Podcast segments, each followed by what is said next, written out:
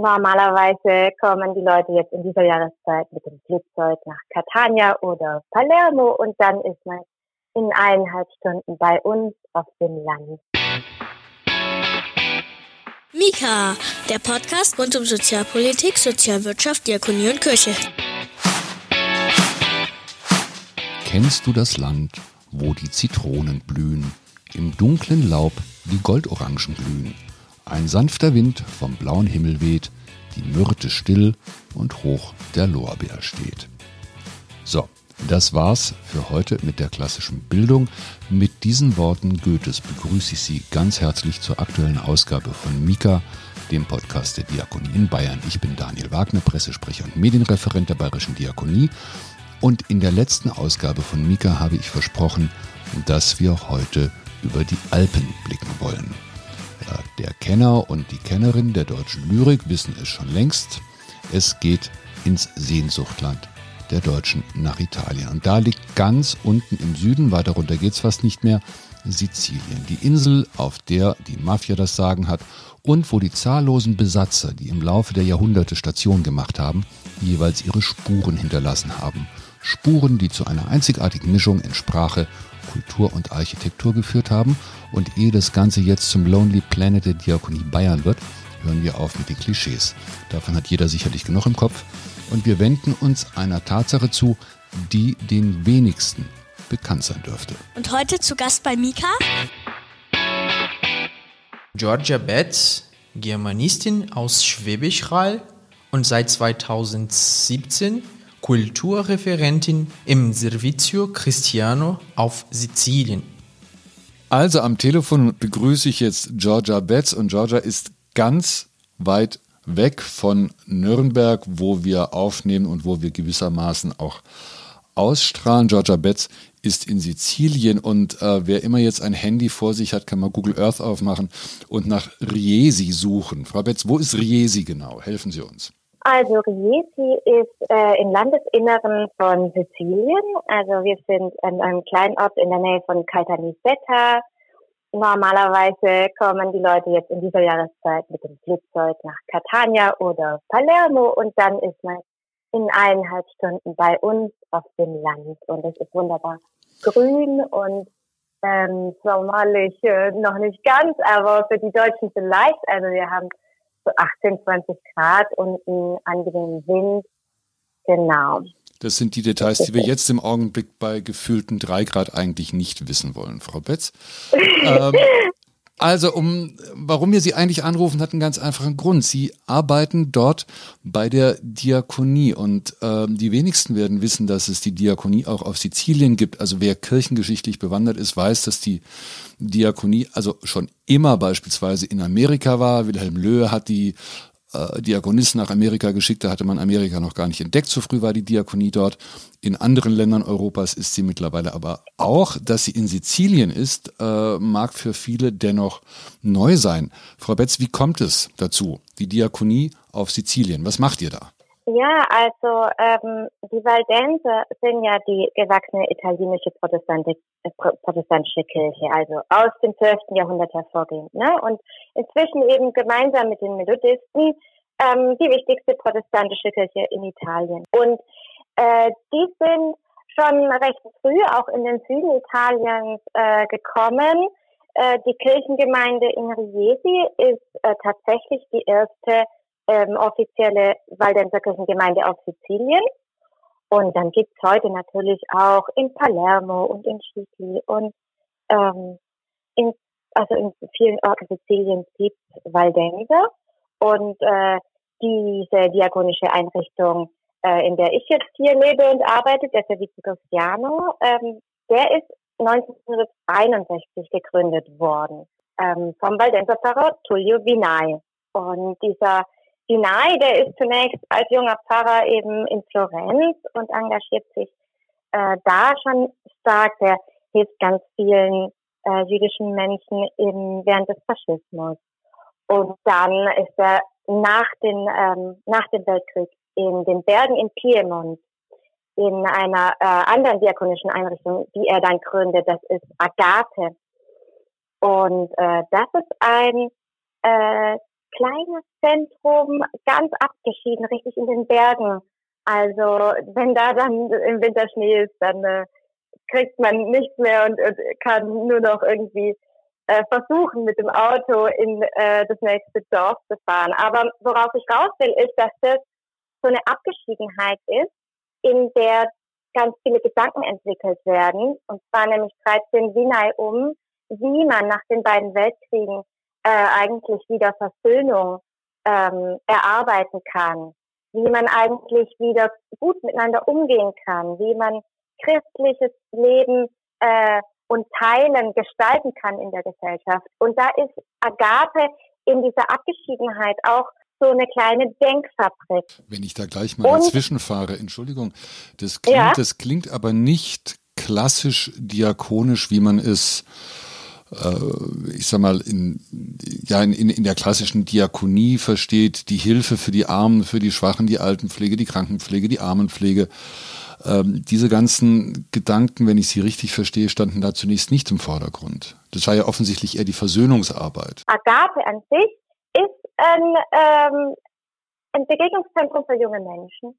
Da wird auf dem Rasen mit den Profs diskutiert. Also das ist jetzt ähm, nicht eine Lebenspraxis für arme oder bedürftige Menschen, aber es steht im Hintergrund und deswegen ist auch das, äh, die Verbindung Agape Riesi so stark, weil aus dieser Gruppe in Agape eben ein Kerngrüppchen hervortritt, die nach einem Folgeprojekt suchen, die eben die gemeinsam entwickelten Ideen anwenden sollen. Das heißt, das heißt die haben ähm, den Wunsch danach, jetzt ähm, Projekt zu beginnen, das in allen Lebensbereichen, so wie Sie eben auch sagen, diesen diakonischen Grundgedanken der Menschen, die ähm, am Rand stehen, die Menschen, die, die wirklich äh, auch sichtbare Hilfe brauchen. Also da geht es ganz elementare Dinge zunächst in der Gründungsphase in Riesi.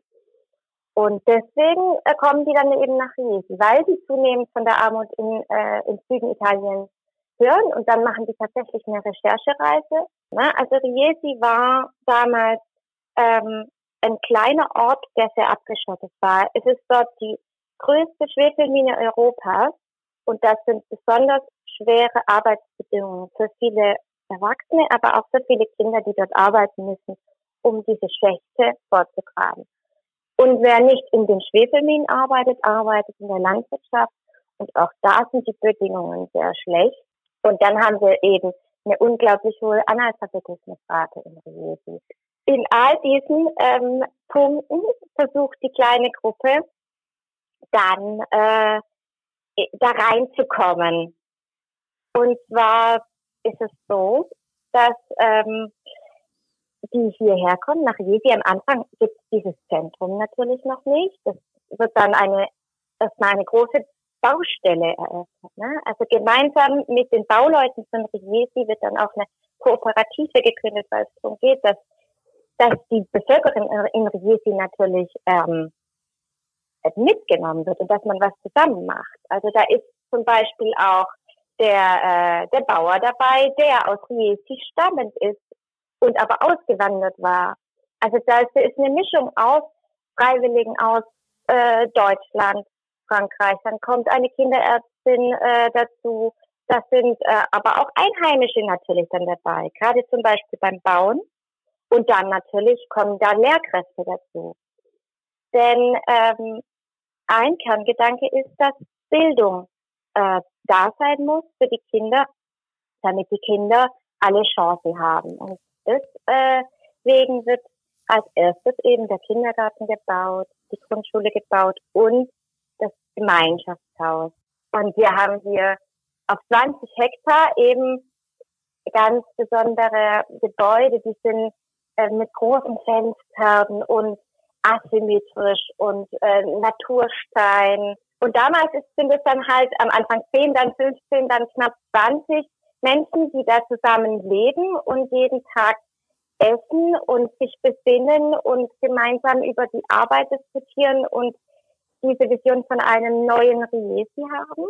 Und heute sind wir ähm, insgesamt 30 Menschen, äh, aber hier leben zehn Erwachsene, zwei Kinder auf dem Gelände. Genau. Das heißt, wir sind äh, hier ganz ähm, privilegiert auch aktuell, weil wir in diesem Gelände leben, aber trotzdem schöne Spaziergänge machen können und äh, nicht so wie viele andere ähm, italienische Menschen auf engem Raum eingestellt sind. Ne? Ähm, ich habe ich hab die Bilder auf der Website gesehen und wir verlinken natürlich auch auf die Bilder in unseren Shownotes, damit jeder mal gucken kann, wie es in Riesi ausschaut.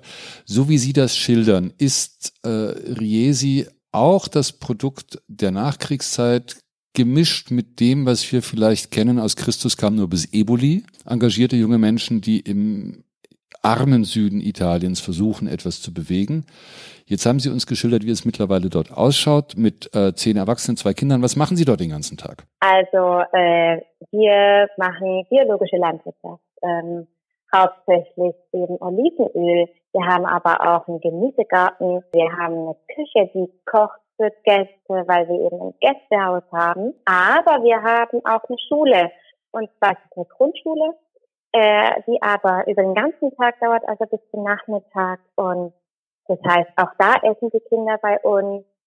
Ähm, wir haben einen Kindergarten und äh, eben einen Kindergarten und eine Grundschule, die besonders Wert legen auf eine innovative Didaktik und wo alle Kinder gleiche Chancen bekommen sollen. Und die, kind, die Kinder, die dort, zu, pardon, die Kinder, die dort zur Schule gehen, die kommen, ja. die kommen aus Riesi. Ist das, äh, wie stellen wir uns das vor? Ist das eine, eine Privatschule, wo man gegen eine entsprechende Gebühr hingeht oder kann dort jeder hinkommen? Wie funktioniert das? Genau, wir sind eine private Schule, die staatlich anerkannt ist. Unsere Kinder kommen aus Riesi und wir haben zwei ähm, verschiedene monatliche Beiträge und das tastet sich eben auch danach, wie die Familie ähm, gestellt ist. Ne?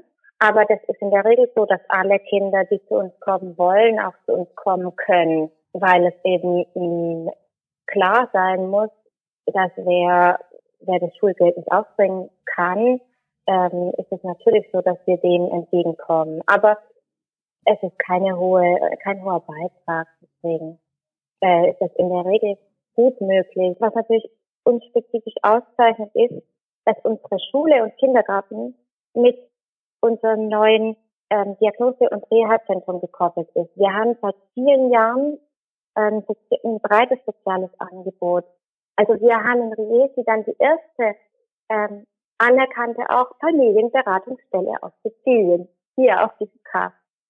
Und heute ist das eben ähm, dieses Diagnose- und Reha-Zentrum bei uns auf dem äh, Gelände und dort kommen die Familien ähm, mit Kindern, die zum Beispiel eine autistische Störung haben oder ähm, mit Kindern, die Entwicklungsschwierigkeiten haben, ne, wo man merkt, irgendwas hakt da. Das ist es, was man hier in Deutschland dann zum Teil die Frühförderung wahrscheinlich nennt, oder? Genau. Und das ist eben besonders. Die können dann direkt von der Schule nachmittags werden die abgeholt ins Zentrum zur Logopädie und wieder zurück oder zur Ergotherapie. Und dann kommen aber halt auch Familien aus äh, Gela oder aus Licata. Also ein relativ weites Umfeld haben wir. Was, was das Soziale angeht, haben wir, haben wir auch Familien, die schon eine Strecke fahren, weil es sowas Vergleichbares im Umland nicht gibt. Und das, was uns so spezifisch auszeichnet, dass diese, dieses Personal unter einem Dach ist, äh, weil nämlich sonst oft müssen die Eltern zum Psychologen an die eine Stelle fahren und äh, zum Logopäden an die andere. Und dann sprechen die überhaupt nicht miteinander. Und bei uns geht eben gerade darum, dass die Experten miteinander im Gespräch sind und dadurch auch das Kind umfassend fördern können. Das, das ist was, was wir über viele Jahre hinweg aufgebaut haben, weil das auch in Riesi, man denkt es nicht, aber für viele Menschen auch eine Hürde war mit ihrem Kind, das vielleicht ähm, eine Lernschwierigkeit hat oder eine Behinderung hat, überhaupt Hilfe aufzusuchen und anzunehmen äh, und da auch in die Öffentlichkeit sozusagen zu gehen. Ja, das war für viele eine, eine große Hürde. Auch das Thema Therapie, also dass inzwischen Paare zur Therapie kommen, Familien sich unterstützen lassen, das ist ein langer Weg gewesen, dass wir jetzt verhältnismäßig da viel erreicht haben und die Menschen ähm, recht, recht gut kommen und annehmen. Sie haben vorhin einen Aspekt erwähnt aus der Anfangszeit und der gilt ja bis, bis heute. Sizilien und Süditalien, das ist der, der arme Teil des Stiefels. Wie äußert sich das bei Ihnen? Wo erleben Sie das konkret und zwar jetzt im Jahr 2020, nicht, ich sag mal, in den 60er Jahren in der Gründungszeit? Also, ähm, Riesi ist da schon besonders. Also wir haben eine Jugendarbeitslosigkeit von über 60 Prozent.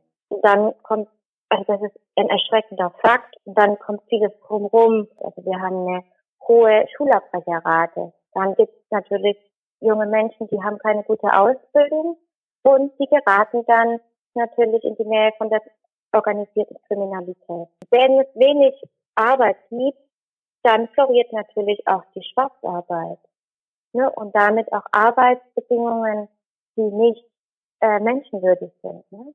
Da wird einfach sehr stark ähm, mit den Menschen gespielt und die ausgebeutet. Denn wenn du die Arbeit nicht machst, dann bist du weg und weil wir finden auf jeden Fall jemand, der sie macht. Und damit wird eben gnadenlos verfahren. Ja, also. Und entsprechend gehen die gut ausgebildeten jungen Menschen eben nach Norditalien oder äh, ins europäische Ausland, weil es hier so wenig Perspektive gibt. Äh, wir kommen nicht umhin, um das Klischee-Thema Mafia und organisierte Kriminalität zu sprechen.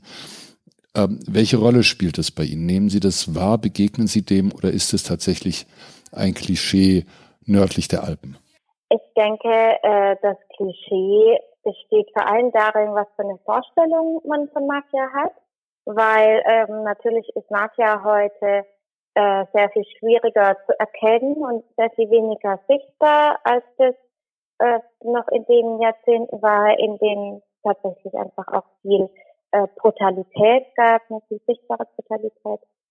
Heute ist Mafia ähm, schick angezogen, ähm, dass es äh, mit Börsenspekulationen beschäftigt, in, in, investiert in multinationale und äh, es kann sogar Mafia gerade da drin sein, wo Anti-Mafia draufsteht. Und äh, das ist was, was wir hier auch erleben. In unserem Alltag ähm, ist Mafia jetzt nicht sichtbar und nicht äh, mit uns verbunden. Ne? Also wir haben keine Schnittstelle, wir haben keine Provokation. Das, Aber also wir finden, dieses, es, wir finden es beruhigend, dass es keine Schnittstelle zwischen dem Servizio Cristiano und der Das Mafia ist gar nicht so, ähm, das ist gar nicht so selbstverständlich. Ne? Also es gab durchaus immer wieder auch Verwicklungen mit Kommunalpolitikern. Ähm, das ist nicht so simpel äh, wie gut man da immer weiß, welchen Zulieferer man kriegt für sein Obst und Gemüse. Also ich zum Beispiel hier in Riesi, der nächste Obst- und Gemüseladen, der ist einfach so, dass ich da nicht einkaufen gehe, weil er zu dieser Familie gehört. Entschuldigung, das kam hier gerade schlecht. An wem gehört der? Äh, der Mafia-Familie, die den Ort ähm, kontrolliert und ähm, auch seine Entwicklung behindert. Ne? Also das ist nicht selbstverständlich, dass man da gar keine Verbindungen ziehen kann. Aber da braucht man so viel Transparenz bei und da braucht man sehr viel Willen eben, äh, sich auch abzugrenzen. Ne? Also wenn man äh, gerade, wie wir zum Beispiel mit diesem Diagnosezentrum ein Bauvorhaben hat, braucht es erstmal lang, bis man dafür die Genehmigung von der Kommune kriegt.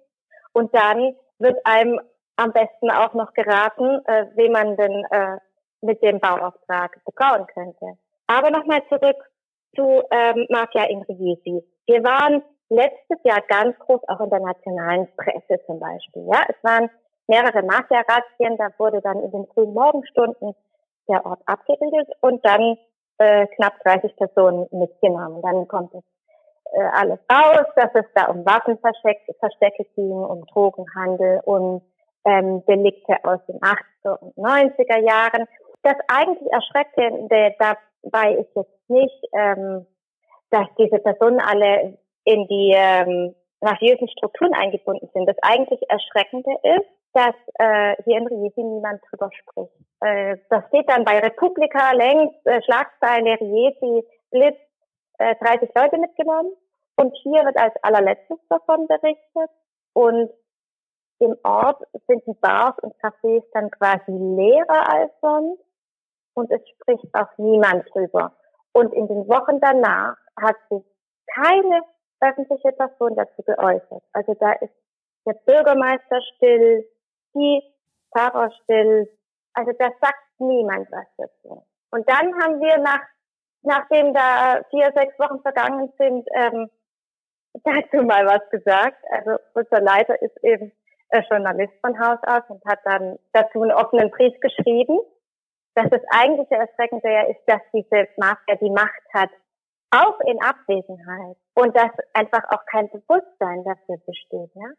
Natürlich hat man Angst, manche sind aber auch einfach gleichgültig dem gegenüber. Ne? Und das ist das, was uns natürlich dann schon betrifft im Alltag, weil das unter allem drunter liegt, ne? weil das eine, eine Gesellschaft infiltriert, wenn sowas über viele Jahrzehnte passiert. Gab es Situationen, in denen Sie persönlich oder Mitarbeiter des äh, Servizio sich gefährdet gefühlt haben im Laufe der letzten Jahre? Ähm, also jetzt aktuell haben wir äh, von der Stadt ähm, ein Gebäude äh, anvertraut bekommen, das äh, beschlagnahmt wurde.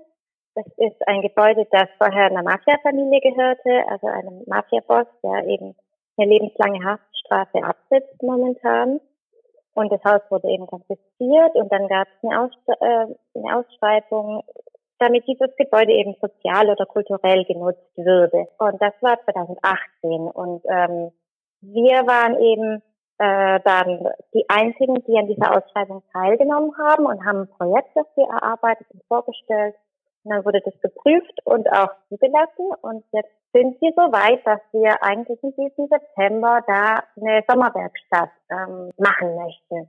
Und zwar soll das ein Informationszentrum für junge Menschen werden. Was Sie jetzt eben meinten, äh, Thema Gefährdung, ist das, was hinter den Kulissen passiert. Also das ist zum Beispiel so, dass der, der junge Mann aus Jesi, der sich um den Kontakt mit der ähm, Stadt gekümmert hat, der immer wieder ins Büro ist und gesagt hat, wir mögen das Gebäude bitte besichtigen. Ähm, können Sie uns äh, die Schlüssel geben, können wir gemeinsam äh, das Haus anschauen, damit wir sehen, in welchen Konditionen das ist. Äh, können Sie uns den äh, Grundriss geben, äh, dass der eben schon also Späße erfahren hat, die durchaus bedrohlich sind. Ne? Also das ist ähm, durchaus nicht ganz ohne gewesen. Ne? Und, und wenn, als wir dann das Gebäude anschauen waren zum Beispiel, war die Haltung von dem Techniker, der mit uns da war, sehr stark so, ja, was wollt ihr eigentlich und man wird auch unglaublich stark angeschaut von den Nachbarn und den Menschen, die da ähm, in der Gegend wohnen, ne? weil, weil die sich jetzt fragen, was passiert jetzt hier ne? mit diesem Haus. Und äh, das ist schon was, wo wir versuchen wollen, ähm, dass dieses Projekt eben so sein kann, dass es wirklich ein Raum für Jesi wird. Jetzt haben wir über eine sehr, sehr alte Bedrohung gesprochen, mit dem Coronavirus ist eine neue Bedrohung auf den Plan getreten. Merken Sie das? Äh, haben Sie das in Riesi sozusagen vor der Haustür oder ist das etwas, was nur in Norditalien passiert? Weil das, was dort passiert ist, äh, dem kann man sich ja kaum entziehen, wenn man die Nachrichten anschaut. Ja, also es passiert auf jeden Fall hier, aber ich denke ganz anders als in Norditalien, weil wir hier jetzt momentan keine akute Notsituation haben, was den Gesundheitsbereich angeht. Ne? Die Zahlen sind vergleichsmäßig gering. Aber ähm, die Folgen sind, äh, man möchte fast sagen, doppelt so schlimm. Also wir sind einfach in einer Situation, wo die Infrastruktur des Gesundheitswesens, die Schulen und Kindergarten und die kommunale Sozialhilfe schon im Normalfall völlig überlastet. Und das heißt, äh, die Schulen zum Beispiel sind mit so einer Ausnahmesituation wie jetzt überhaupt nicht äh, gerüstet und schaffen das nicht, das zu bewältigen. Die haben gar nicht die Möglichkeit, äh, sich so schnell darauf einzustellen, äh, Homeschooling zu machen. Die haben die digitale Geräte nicht, die haben die Kompetenzen nicht.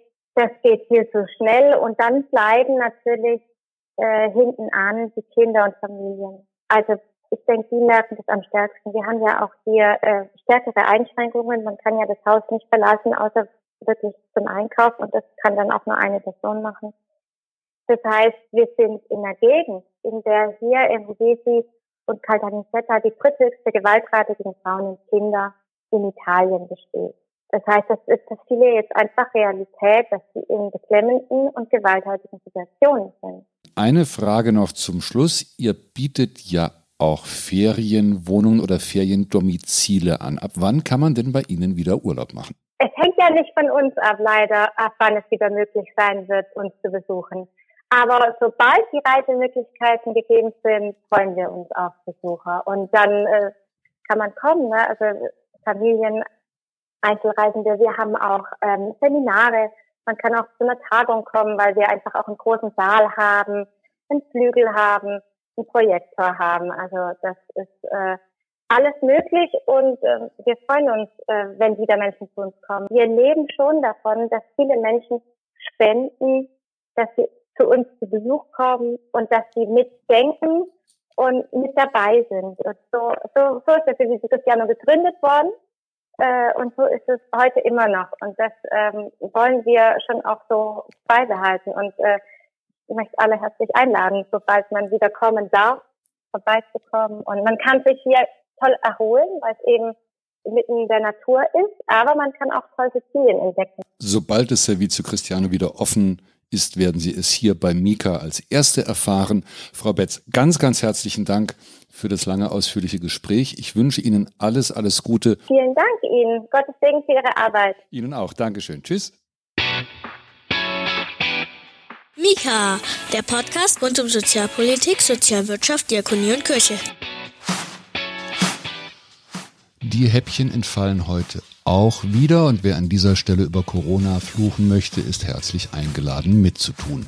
Aber immerhin ein kleines Feedback auf die letzte Sendung gab es, der freundliche Hinweis, ich soll mir gefälligst einen neuen Stuhl besorgen, der alte würde quietschen. Das habe ich gemacht, es wird nur keinem aufgefallen sein. Darum an dieser Stelle eine kleine Entschuldigung für die Tonqualität unseres Gespräches mit Frau Betz.